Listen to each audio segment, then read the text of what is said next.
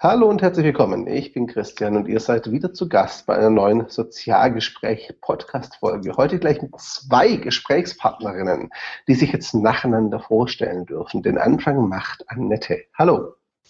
Hallo. Ja, ähm, ich bin Redakteurin bei der WATZ in Duisburg, ähm, aktuell als Online-Koordinatorin. Wunderbar. Und die zweite Gesprächspartnerin ist Carolina. Hallo, Caro.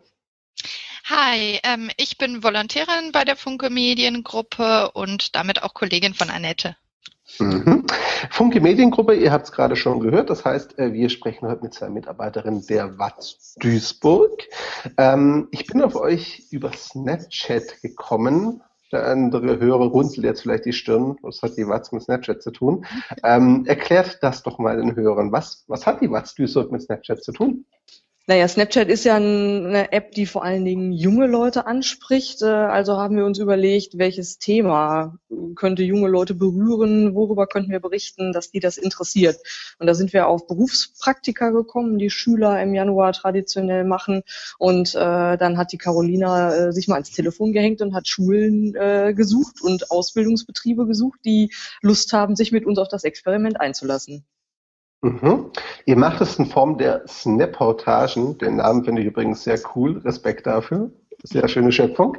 Ähm, wie viele habt ihr denn schon gemacht und wie laufen die so ab? Also wir haben äh, uns vorgenommen, fünf Praktikanten an fünf Tagen zu besuchen und äh, waren jeweils in den Betrieben, haben mit den Praktikanten gesprochen, mit den Ausbildungsleitern, mit den Kollegen und so geschaut, was dürfen die überhaupt machen, was lernen die so und darüber gesnappt.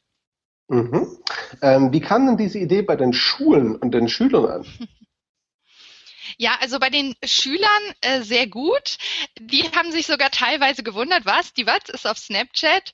Ähm, die Lehrer kannten das ähm, gar nicht so sehr. Die dachten nur so, Hä, Snap what? Wo seid ihr überhaupt unterwegs? Aber grundsätzlich waren alle sehr offen und interessiert. Mhm. Annette, Frage an dich.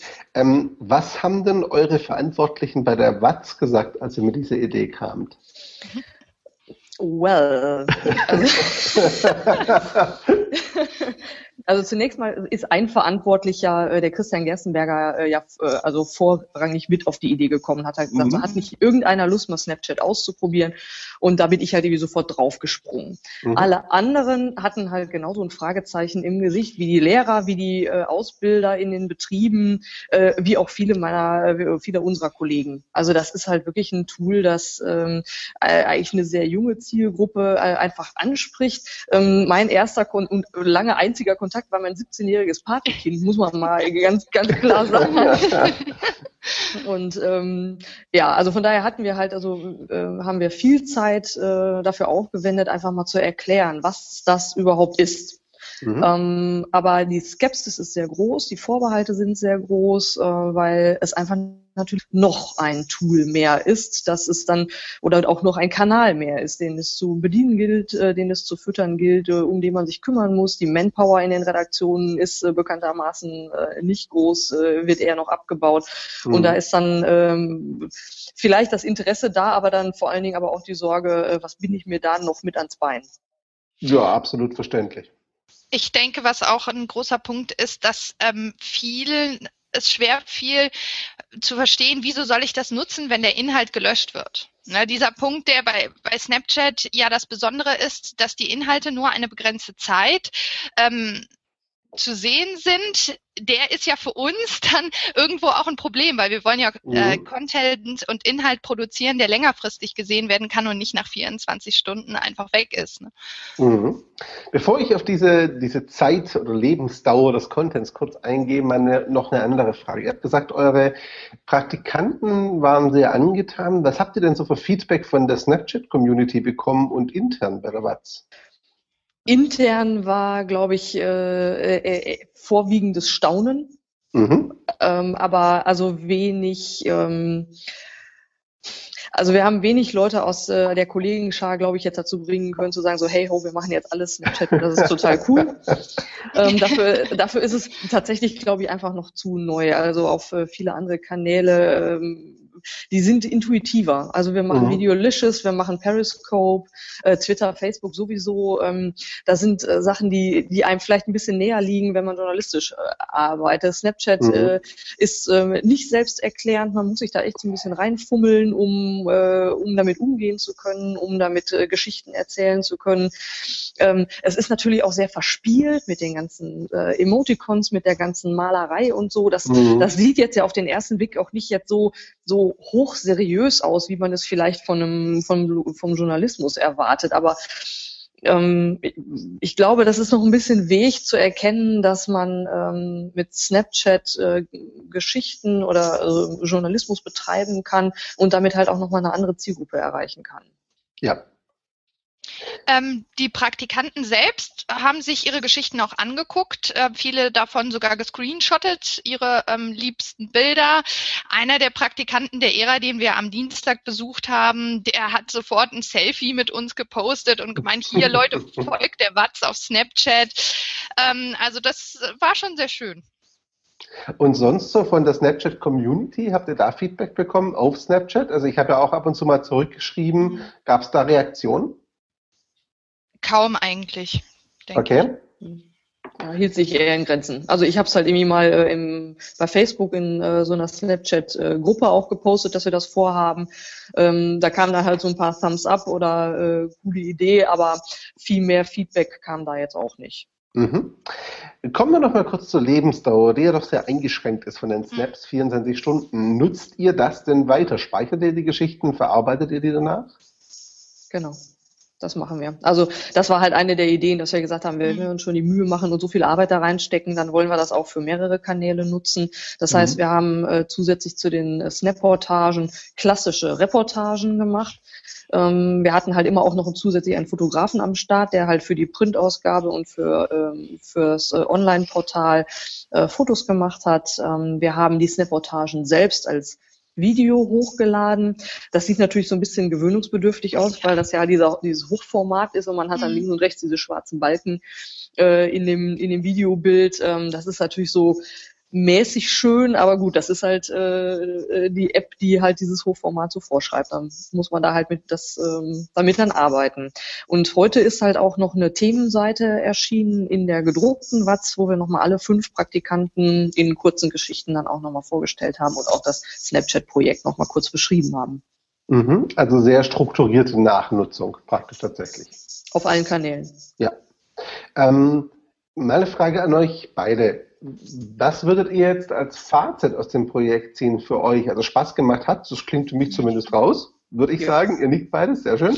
Ähm, ist es tatsächlich was für Medien, um auch jüngere Zielgruppen zu erreichen? Ich habe vor kurzem es war auf einer Konferenz, mir fehlt es gerade welche, ich glaube die DLD war das, weiß ich aber nicht, ein Zitat gelesen, wo jemand sagte, natürlich müssen Zeitungen Snapchat machen, da erreichen sie Leser, die sie schon lange nicht mehr erreichen.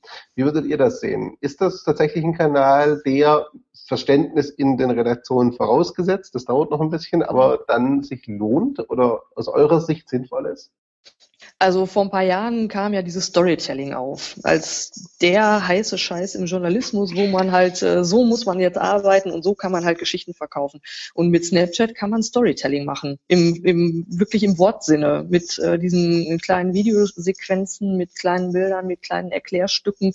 Das kann man, äh, glaube ich, äh, wenn, wenn man möchte, sehr exzessiv betreiben und ähm, das macht auch Spaß. Es ist kurzweilig, es, ähm, man, man kann da also zumindest halt jetzt solche Themen äh, wie diese Schülerpraktikumsgeschichten, das kann man äh, sehr schön erzählen, auch im Korsett der äh, App, die ja nun mal halt äh, chronologisch ist. Man kann nicht irgendwie das Wichtigste am Ende des Tages noch mal nach vorne ziehen, wie man es in einer klassischen geschriebenen Reportage vielleicht machen würde oder in einem Videobericht, den man noch zurechtschneidet.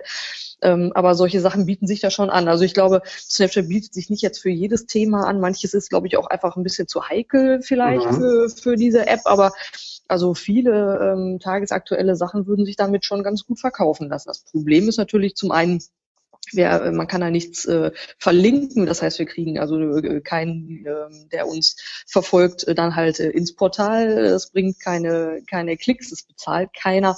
Also es wäre jetzt halt im Moment ein Angebot äh, von Zeitungen für die, ähm, für die Nutzer, ja, für Nüsse. ja. ja, ich denke einfach, ich weiß nicht, also ich merke es halt beim Kunden im Jugendbereich so ein bisschen vergleichbar, weil es halt auch um eine junge Zielgruppe geht zumindest. Und die begleiten halt die Jugendmagazin damit und bei denen ist es halt so, also sehr intern, ne? also die gehen jetzt nicht groß ins Netz der Story raus und die schreiben ja Jugendlichen an und die wissen halt, seitdem wird auch mal das Ding gelesen tatsächlich und liegt nicht nur rum, so, also Zitat der Einrichtungsleiterin. Ähm, also ich denke, um Interesse zu erregen, ist es, glaube ich, schon ganz nett. Aktuell glaube ich mehr noch nicht. Oder würdet ihr das anders sehen? Ja, ich denke, also das, was ich so erlebt habe, ist, wir kommen dadurch irgendwie ins Bewusstsein vieler Jugendliche, auch die vielleicht eben nicht mehr die Zeitung morgens auf dem Frühstückstisch haben und die dann auch nicht ähm, zu uns ins Portal kommen. Aber so sich einfach mal schnell eine Step-Geschichte angucken, das geht irgendwie schon. Viele haben sich eher darüber gewundert, dass wir später die Snap-Portage auf unser Portal packen. okay. Ähm, aber aus meiner Sicht würde ich sagen, ihr habt da ein Projekt gestartet, das aktuell sehr nötig ist, denn ich finde, Snapchat muss man einfach ausprobieren, das kann man nicht theoretisch ergreifen, das habt ihr wahrscheinlich auch gemerkt. Wenn man da mal einsteigt, dann erschließt sich das langsam. Ähm, ich habe neulich wieder auch ein Zitat von einem Journalisten gelesen, ich glaube, das arbeitet für die Zeit, der gemeint hat, Snapchat ist mir zu kompliziert, das mache ich nicht.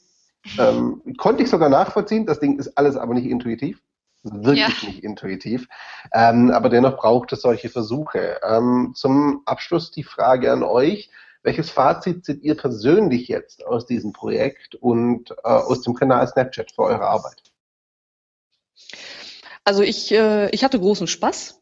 Mhm. Äh, die, die Woche war, äh, war wirklich sehr lehrreich. Äh, mit Carolina hatte ich eine super Partnerin. Wir haben uns, glaube ich, echt ganz gut ergänzt und haben das echt ganz, äh, ganz gut umgesetzt. Es war stressig auch. Ähm, es war, ähm, äh, es zeigte sich, dass es mehr Zeitaufwand und insgesamt Arbeit ist, als man äh, vielleicht äh, auf den ersten Moment äh, so glaubt. Aber es war zwingend notwendig, dass man äh, diese Snap-Reportagen zu zweit macht. Äh, zumal, wenn man es noch für andere Kanäle nutzen will, das funktioniert sonst nicht. Ähm, das hat sich auch gezeigt, dass man an der technischen Ausstattung äh, ein bisschen arbeiten muss, wenn man das irgendwie weiterhin professionell benutzen möchte, weil wir halt doch relativ häufig Probleme mit der App hatten, hatten, die da abgestürzt ist zum Beispiel. Mhm. Wir hätten äh, wahrscheinlich sinnvollerweise ein externes Mikrofon noch benutzen sollen damit halt einfach die Tonqualität ein bisschen gleichmäßiger ist und die Lautstärke ein bisschen gleichmäßiger ist. Ähm, aber so alles in allem ähm, kann man sich da relativ schnell reinfummeln, wenn man einfach Lust dazu hat und man kann da relativ schnell ganz schöne Geschichten mitmachen und ganz schön erzählen. Von daher ist hier bei uns die Idee, dass wir das äh, als äh, Volo-Projekt so ein bisschen locker weiterlaufen lassen, dass die Volos, die bei uns sind, ähm, also insbesondere die Online-Volos, wenn sie Lust haben, ähm, dass sie dann halt auch einfach ein bisschen sich da ausprobieren können und weitermachen können und wir das so ein bisschen verfolgen. Also ich, ich glaube insgesamt äh, mit äh, gebremstem Schaum, einfach weil wir die Manpower nicht haben, aber doch mhm. so, dass man es halt so ein bisschen ja, locker weiterlaufen lässt, so je nach Anlass und ja. Ja, Carolina? Ich ähm, finde es einfach super gut, dass wir die Möglichkeit hatten, das mal auszutesten, dass da auch ähm, von, von der Seite äh, viele Leute dafür waren und wir wirklich die Gelegenheit hatten, diese Woche Zeit zu nehmen, das mal zu testen. Ähm, und ich habe entdeckt, dass man dadurch eben ganz anders erzählt, als man es wirklich in einer Reportage, in einem Text tut. Man lernt in Bildern zu denken, zu gucken, ah, was kann ich jetzt aufzeichnen, was könnte schön aussehen, wo würde sich ein Video ähm, lohnen. Und ich für meinen Teil werde das weiter verfolgen und äh, gucken, wo man den kleinen Geist noch sprechen lassen kann. Das ist schön formuliert. Als Zuschauer und äh, Beobachter eures Reportagen muss ich sagen, ich fand es sehr, sehr gut gemacht und kann euch beiden nur recht geben. Ihr habt es sehr schön hinbekommen und ich fand auch, die wurden immer besser im Laufe der Woche. Also man hat gemerkt, ihr hattet echt Übung. Das habt ihr wirklich gemerkt. Fand ich ja. sehr, sehr cool. Wir haben das Projekt Learning by Losing getauft. Learning by Losing. Habt ihr Steps verloren?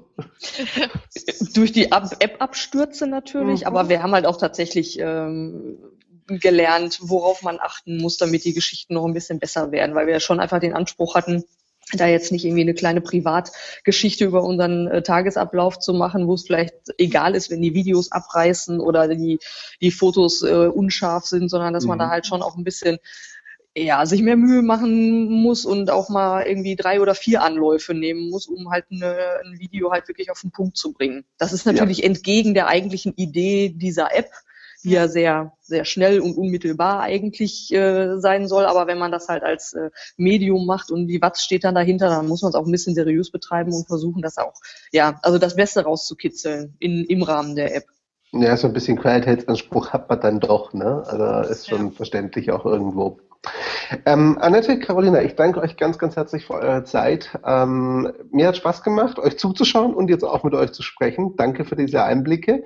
Ähm, bevor ihr die letzten Worte habt, liebe Hörer, euch danke für Zeit und Aufmerksamkeit. Es gibt zu diesem Podcast einen Artikel auf sozial-pr.net, wo ich das Ganze nochmal kurz in Textform ein bisschen erläutere, auch ähm, einen Screenshot von dem Portal und der Übersicht nochmal zeige und darauf verlinke einfach auch ja, und da könnt ihr euch das Ganze noch mal in Ruhe angucken. Und ich glaube, den Snapchat-Account gibt es auch nach wie vor, den im Auge zu behalten. Schadet, glaube ich, auch nicht. Ich sage schon mal Tschüss und lasse den beiden Damen noch mit herzlichen Dank für eure Zeit die letzten Worte.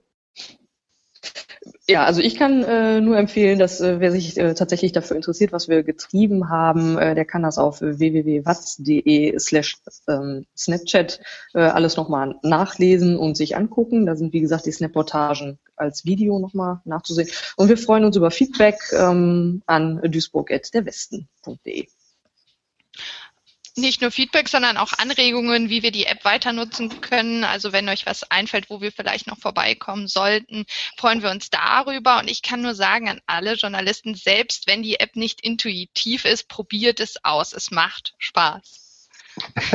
Ein wunderschönes Schlusswort. Ganz herzlichen Dank und tschüss zusammen. Tschüss. tschüss.